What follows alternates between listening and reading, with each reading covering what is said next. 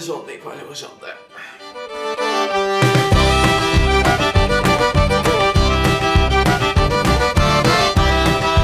Salut, c'est Marc-André. J'accompagne présentement la délégation de l'Acadie au Festival international de Lafayette.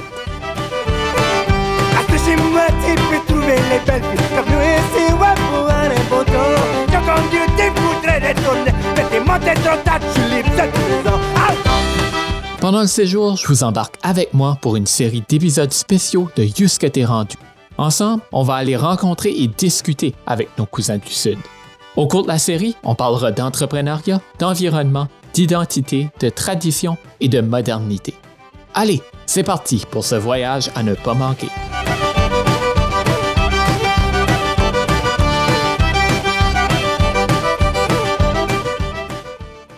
Quand on arrive en Louisiane, on remarque vite qu'on est dans un environnement qui est différent, mais aussi qui est très fragile. Depuis de nombreuses années, la Louisiane lutte avec certains défis environnementaux. Pensons à l'érosion des terres et la montée des niveaux des eaux. Ces problèmes ne font que s'amplifier avec les changements climatiques et le réchauffement de la planète.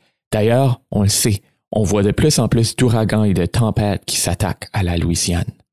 J'étais donc curieux de rencontrer quelques Louisianaises et Louisianais pour adresser cette question de l'environnement ici en Louisiane. Pour ma première rencontre, je me suis déplacé à environ 20 minutes au nord de Lafayette pour me rendre dans le coin de Arnaudville, une petite communauté qui chevauche les paroisses de Saint-Landry et Saint-Martin. Bonjour, bonjour. Comment ça va? Ça va bien. Marc-André? Jonathan? Jonathan, Enchanté. enchanté. Ça fait plaisir de te rencontrer. Oui. C'est un cool spot. Oui, c'est pas trop mal, hein?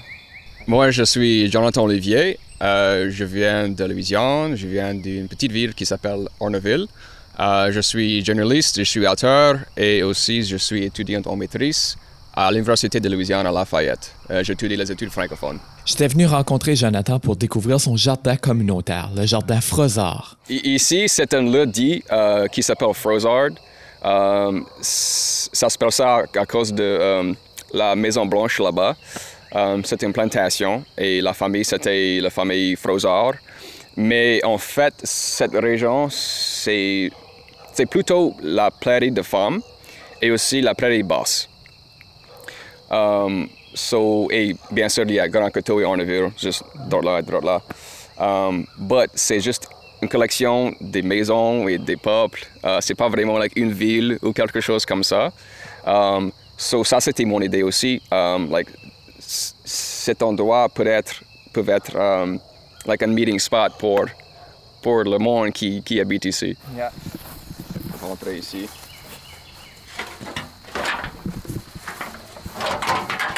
C'est un jardin communautaire. Ok. Um, so, tous les légumes ici, c'est juste pour moi et ma communauté. So, on a du maïs, des concombres, des courges, des fèves à vache et tout ça. Um, et aussi, like, le monde de ma communauté euh, peut cultiver n'importe quoi ici. C'est tout ouvert. Après avoir visité son jardin, je me suis assis avec Jonathan sur la porte du coffre arrière de son camion pour discuter un peu plus. Je travaille avec the Acadian Native Plant Project um, et eux cultivent um, des plantes natives euh, médicinales euh, pour vendre. Et so, sur le bord là-bas, euh, il y a par exemple du sassafras, du sassafras. Um, c'est un arbre médicinal. On peut faire un, thé avec ça, mais aussi on peut faire du gumbo, du, du filet et on met ça dans une chaudière de gumbo.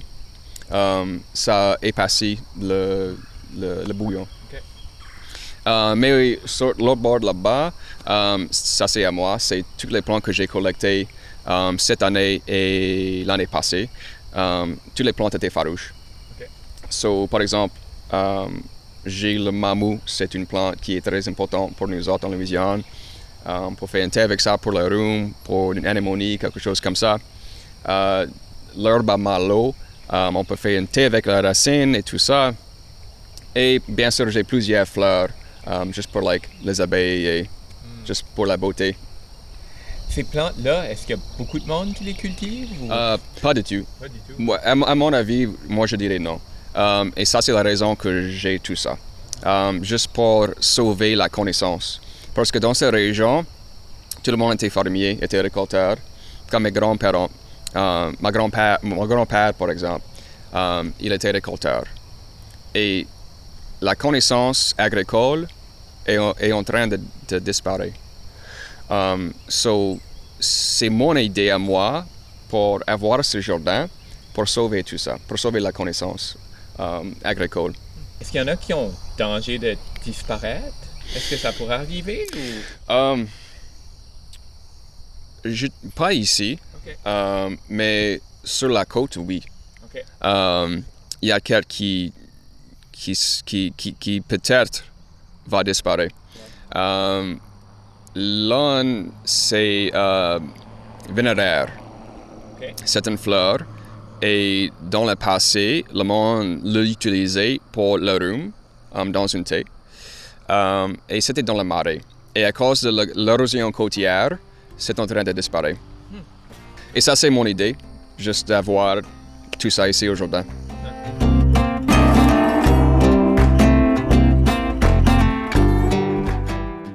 Alors qu'il y a des gens comme Jonathan qui travaillent fort à préserver le patrimoine floral et offrir de l'agriculture saine et biologique à sa communauté, j'ai vite réalisé qu'il y a des choses qui sont parfois acquises chez nous, comme le recyclage, qui ne sont peut-être pas aussi simples ici. J'ai dit au revoir à Jonathan et je me suis dirigé vers la communauté de Sunset pour aller visiter l'école Saint-Landry, une école d'immersion francophone de charte publique, tout nouvellement installée dans la communauté. J'y ai rencontré Sarah Savoie, la directrice des affaires administratives de l'école, ainsi que l'enseignante de musique.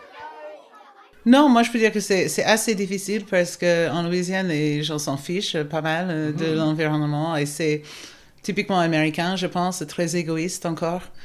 Euh, je, suis contente parce qu'à l'école, on a euh, un recyclage pour toute la communauté à Sunset et Grand Coteau. Euh, qui est ramassé euh, toutes les semaines et on a plein de monde qui nous remercie pour ça et moi je trouve ça génial. Moi j'habite à Eunice et il n'y a pas ça. Donc moi j'amène mon recyclage ici à l'école dans ma voiture euh, chaque semaine pour le déposer. Et je pense que c'est très sympa. Il y a beaucoup de monde, euh, je sais pas, comme d'habitude, c'est les gens qui, sont, qui ont un peu plus d'éducation, qui vont euh, penser plus à nos, à nos alentours et tout ça. Et les autres, ils vont jeter leur euh, emballage de McDonald's euh, sur la route euh, en conduisant. C'est, euh, oui. Pourquoi vous avez fait le programme de recyclage à l'école? Parce que c'est important pour nous, pour nous tous. Et même, on a chacun une, une petite boîte euh, carton dans, dans les classes et dans les bureaux et on met tout ce que possible, des canettes, des papiers, des bouteilles d'eau en plastique, plein de choses, justement pour apprendre aux enfants que c'est important de laisser un meilleur monde derrière nous. Ils le font, ils, ils sont fiers de le faire, je crois. Oui.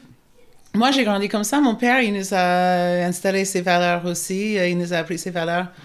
Et il y avait, euh, je sais pas, une citation d'un Amérindien, un vieux chef euh, de je sais pas quelle tribu, qui avait dit qu'on n'a pas hérité cette planète de nos ancêtres, euh, on l'a implantée de nos petits-enfants.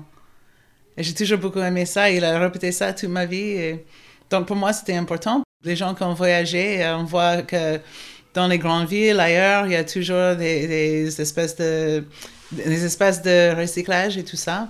Et il n'y a pas en Louisiane. Donc, euh, même pour le verre, euh, si on veut recycler le verre, il faut le conduire jusqu'à Lafayette, où c'est encore compliqué parfois à trouver des gens.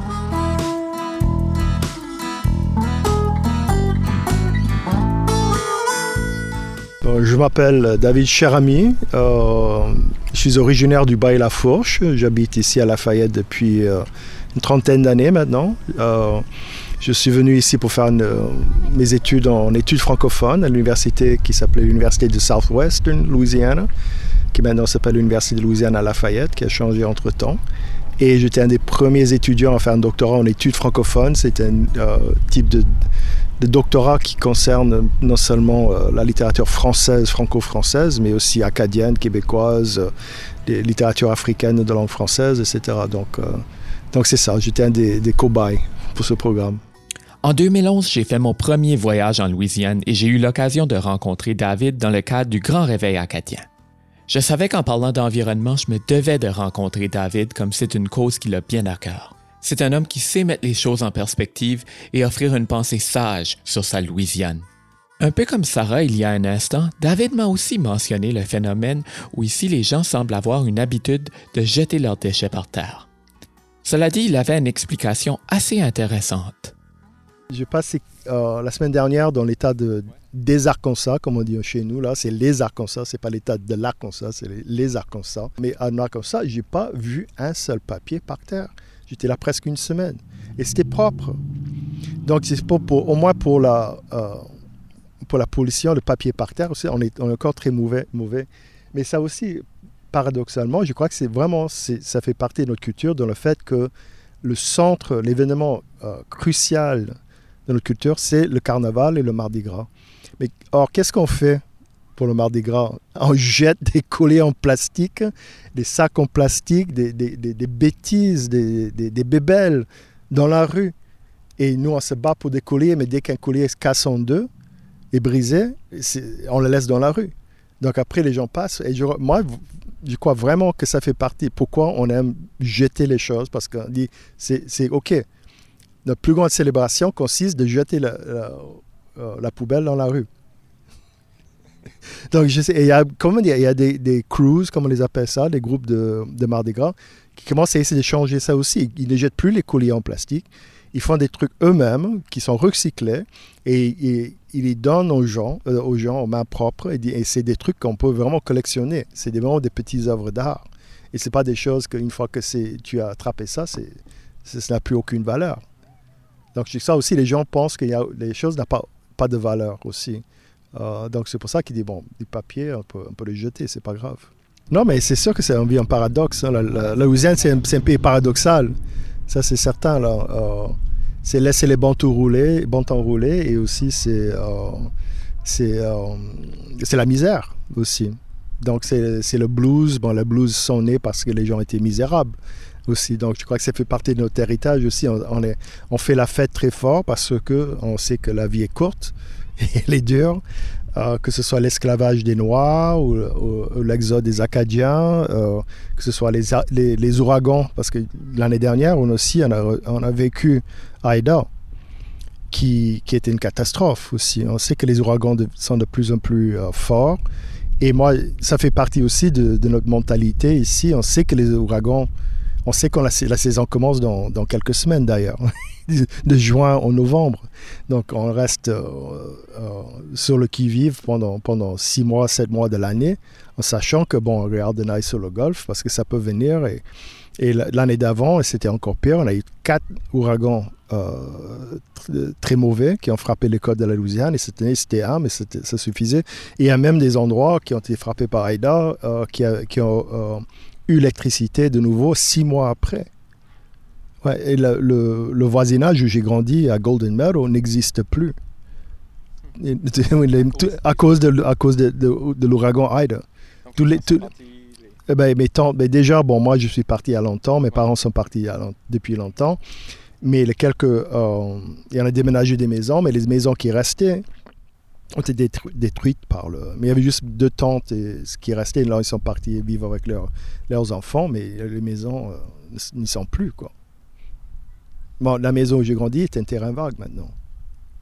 J'ai voulu conclure ma conversation avec David en discutant des liens entre la culture et l'environnement en Louisiane. La, la, préservation de la langue française, ça passe par la préservation de la Louisiane, parce que la Louisiane est en train de disparaître, littéralement.